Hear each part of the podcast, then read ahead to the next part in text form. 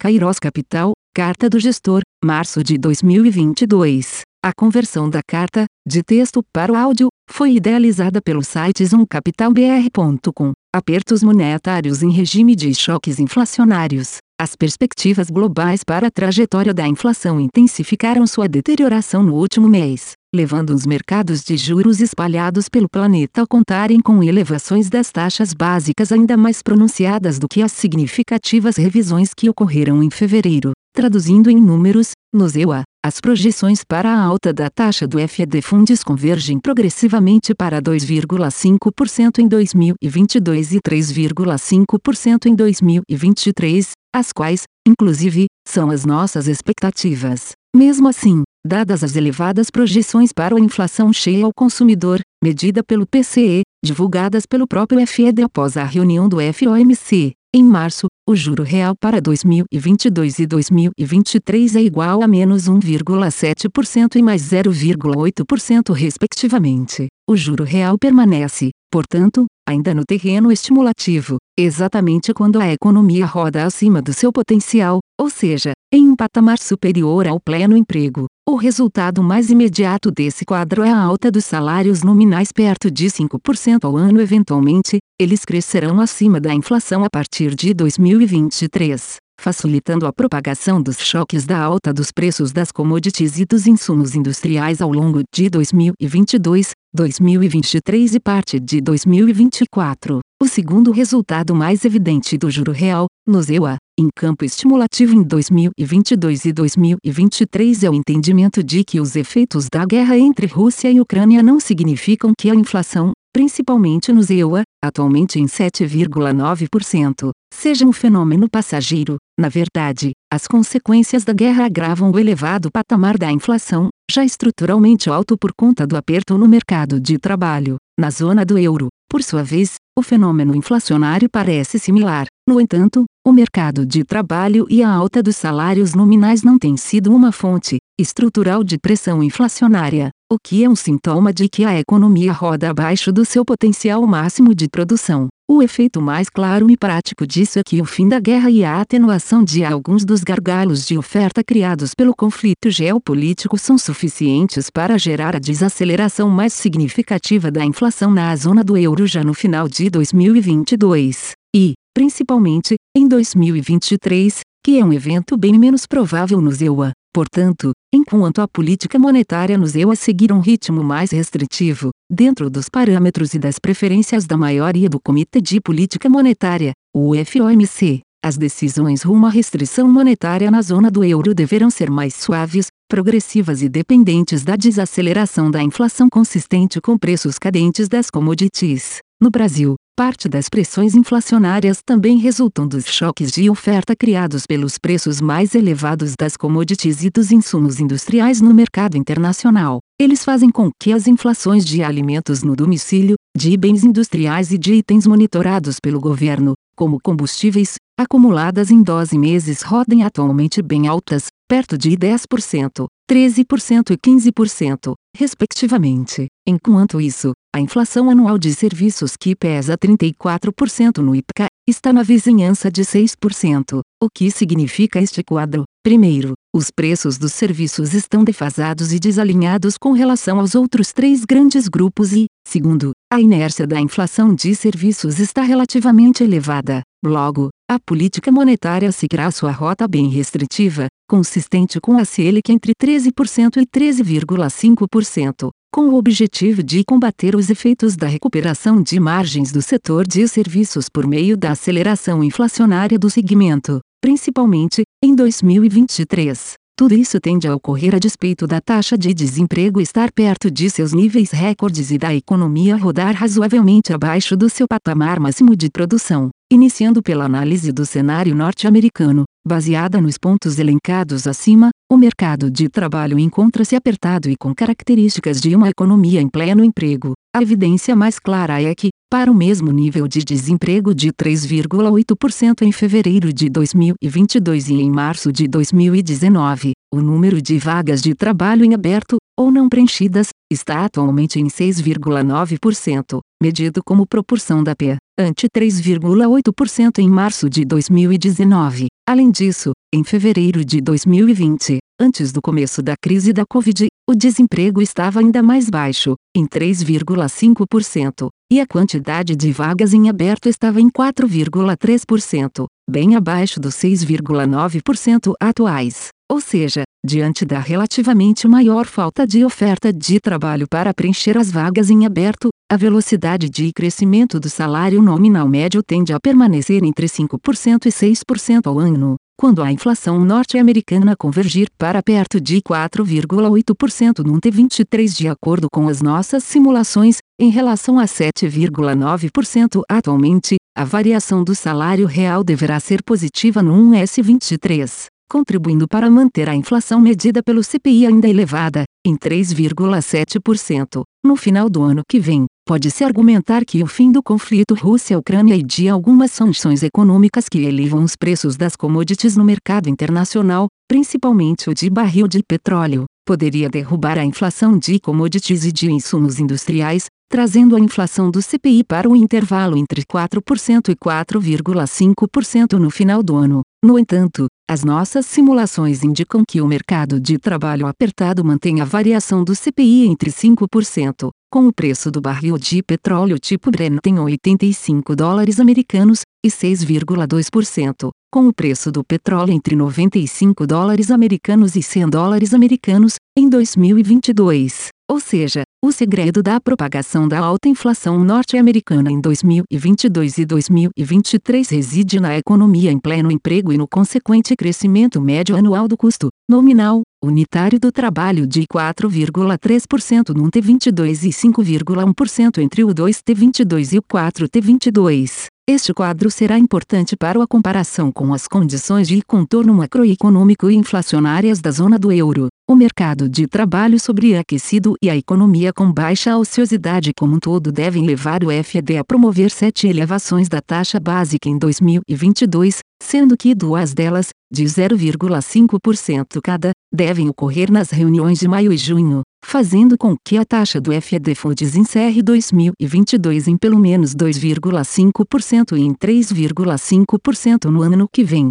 O diagrama abaixo mostra tanto as elevações da taxa do FED Funds, que esperamos entre março e dezembro, quanto o começo do processo de diminuição do balanço, atualmente em quase 9 trilhões de dólares americanos, a partir de junho. A quantia a ser reduzida entre 2022 e 2024 permanece em aberto, mas estimamos que o FED pode diminuir os seus ativos em quase 2,5 trilhões de dólares americanos em três anos, sem prejudicar a liquidez das operações tanto de overnight, quanto compromissadas lastreadas, em grande parte, em títulos do Tesouro Norte-Americano. O cuidado do FED em anunciar a redução de seus ativos o mais rápido possível reside no receio de gerar uma expectativa de um aperto monetário excessivo, o que fortaleceria o argumento a favor do aumento da probabilidade de recessão no ZEU a partir do segundo semestre de 2023. De acordo com os cálculos do FED Regional de Atlanta, a diminuição em 100 bilhões de dólares americanos dos ativos equivale ao aumento de 0,10% da taxa do FED Funds.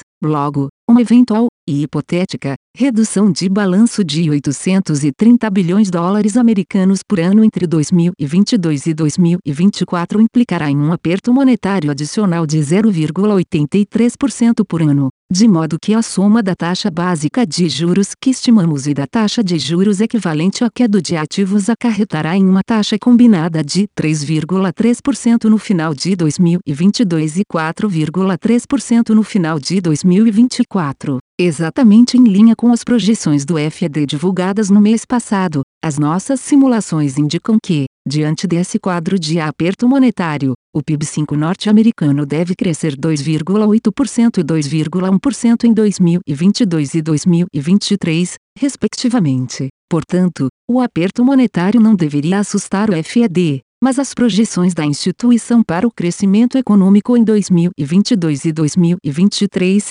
consistentes com a convergência da inflação ao consumidor para perto de 2% em 2024, pressupõe a taxa do FED Funds em 1,9% em 2022 e 2,8% em 2023, razoavelmente abaixo dos 2,5% e 3,5% que estimamos. Neste sentido, a elevação da taxa do FED Funds para os patamares que projetamos empurraria o crescimento do PIB para taxas mais baixas entre 2022 e 2024. Isso explica o cuidado do FED em não expor um aperto monetário mais agressivo logo na largada. A comparação entre o mercado de trabalho norte-americano e da zona do euro mostra quadros bem diversos. Enquanto o custo, nominal, unitário é crescente e inflacionário no ZEUA, ele é declinante e desinflacionário, por enquanto, pelo menos na zona do euro. Isso significa que, ao contrário do ZEUA, o PIB da zona do euro roda abaixo do seu potencial máximo, de modo que a influência da variação dos preços internacionais das commodities é relativamente maior do que no ZEUA. Por consequência, dado o peso de praticamente 40% da energia na inflação ao consumidor da zona euro, uma eventual volta do preço internacional do petróleo tipo Brent para 85 dólares americanos até o final do ano, traria a inflação de 5,8% no T22 para perto de 4,5% no final do ano. Sem dúvidas é uma inflação elevada e suficiente para trazer à tona o debate entre os dirigentes do Banco Central Europeu, BCE, sobre a necessidade de elevação tanto da taxa de refinanciamento em relação a menos 0,5% atualmente, quanto da taxa de depósito em relação à atual, em 0%. No entanto, em função do mercado de trabalho menos apertado e da economia rodar abaixo do seu potencial até o final do ano, o BC pode se dar ao luxo de encerrar o programa de compras emergenciais da pandemia, PEPP, em março e continuar acelerando a redução das compras de ativos por meio do programa de compras de ativos EP antes de decidir elevar a taxa básica de juros. O plano de voo de elevação dos juros na zona do euro pode ser postergado em relação ao ZEUA devido à elevada dependência inflacionária do preço da energia e ao maior grau de transitoriedade da inflação europeia.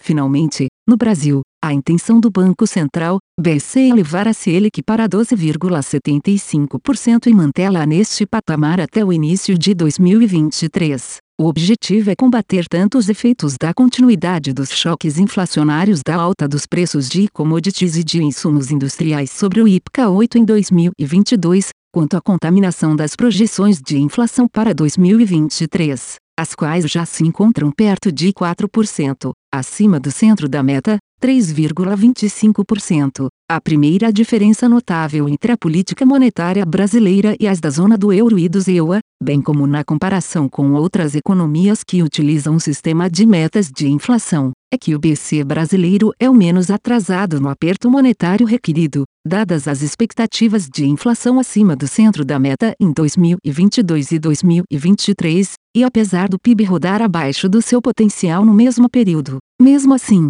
a dispersão inflacionária da inflação anual de alimentos no domicílio, em 10% atualmente, bens industriais, 13%, e de itens monitorados pelo governo, 15%, em relação à inflação de serviços, 6%, implica que, 1. Os preços dos serviços estão defasados e desalinhados com relação aos outros grandes grupos. 2. O BC terá que combater a inércia da inflação de serviços relativamente elevada em 2022 e, principalmente, em 2023 o que significa que o Copom pode se ver forçado a elevar a Selic para 13,5% até junho/diagonal 22 e mantê-la nesse patamar até o início do ano que vem. O fato é que o conflito geopolítico e as sanções econômicas adotadas contribuem para esticar a corda das pressões inflacionárias globais que serão mais fortes e duradouras quanto mais perto do pleno emprego estiver a economia analisada em particular. Os EUA figuram, portanto, como o caso mais representativo de persistência inflacionária elevada combinada com aperto monetário atrasado, e um BC teimoso, a zona do euro aparece como um caso intermediário, cuja inflação responde mais intensamente aos choques inflacionários de oferta, de modo que o BC parece contar com a transitoriedade inflacionária, a depender do desarranjo resultante na cadeia de oferta pós-conflito e da imposição de sanções econômicas, a espera do BCE em subir os juros pode derrubar o PIB por conta da elevação surpreendente da inflação ao consumidor. O Brasil aparece no extremo com suas características bem particulares ao fazer o trabalho de correção de juros na direção e intensidades corretas, mas sendo obrigado a manter a Selic muito elevada e bem acima dos juros básicos de seus pares e das economias desenvolvidas a fim de reduzir a elevada inércia da inflação de serviços encomendada para 2023. Este é o diagnóstico geral de desarranjo inflacionário que vivemos e da necessidade de restrição monetária global a qual estamos sujeitos. Fim. A conversão da carta, de texto para o áudio, foi idealizada pelo site zoomcapitalbr.com. Aviso legal. É recomendada a leitura cuidadosa do regulamento dos fundos pelo investidor antes de tomar a decisão de aplicar seus recursos. A rentabilidade passada não representa a garantia de rentabilidade futura. A rentabilidade, quando divulgada, não é líquido de impostos. Fundos de investimento não contam com garantia do administrador, do gestor, de qualquer mecanismo de seguro ou fundo garantidor de crédito, FGC. Para avaliação da performance de um fundo de investimento, é recomendável a análise de, no mínimo, 12 meses. A gestora não se responsabiliza por quaisquer decisões tomadas tendo como base os dados deste documento. As informações aqui contidas têm caráter meramente informativo e não constituem qualquer tipo de aconselhamento de investimentos ou oferta para aquisição de valores mobiliários. Os investimentos em fundos de investimento e demais valores mobiliários apresentam riscos para o investidor. Os fundos de ações com renda variável podem estar expostos a significativa concentração em ativos de poucos emissores, com os riscos daí decorrentes.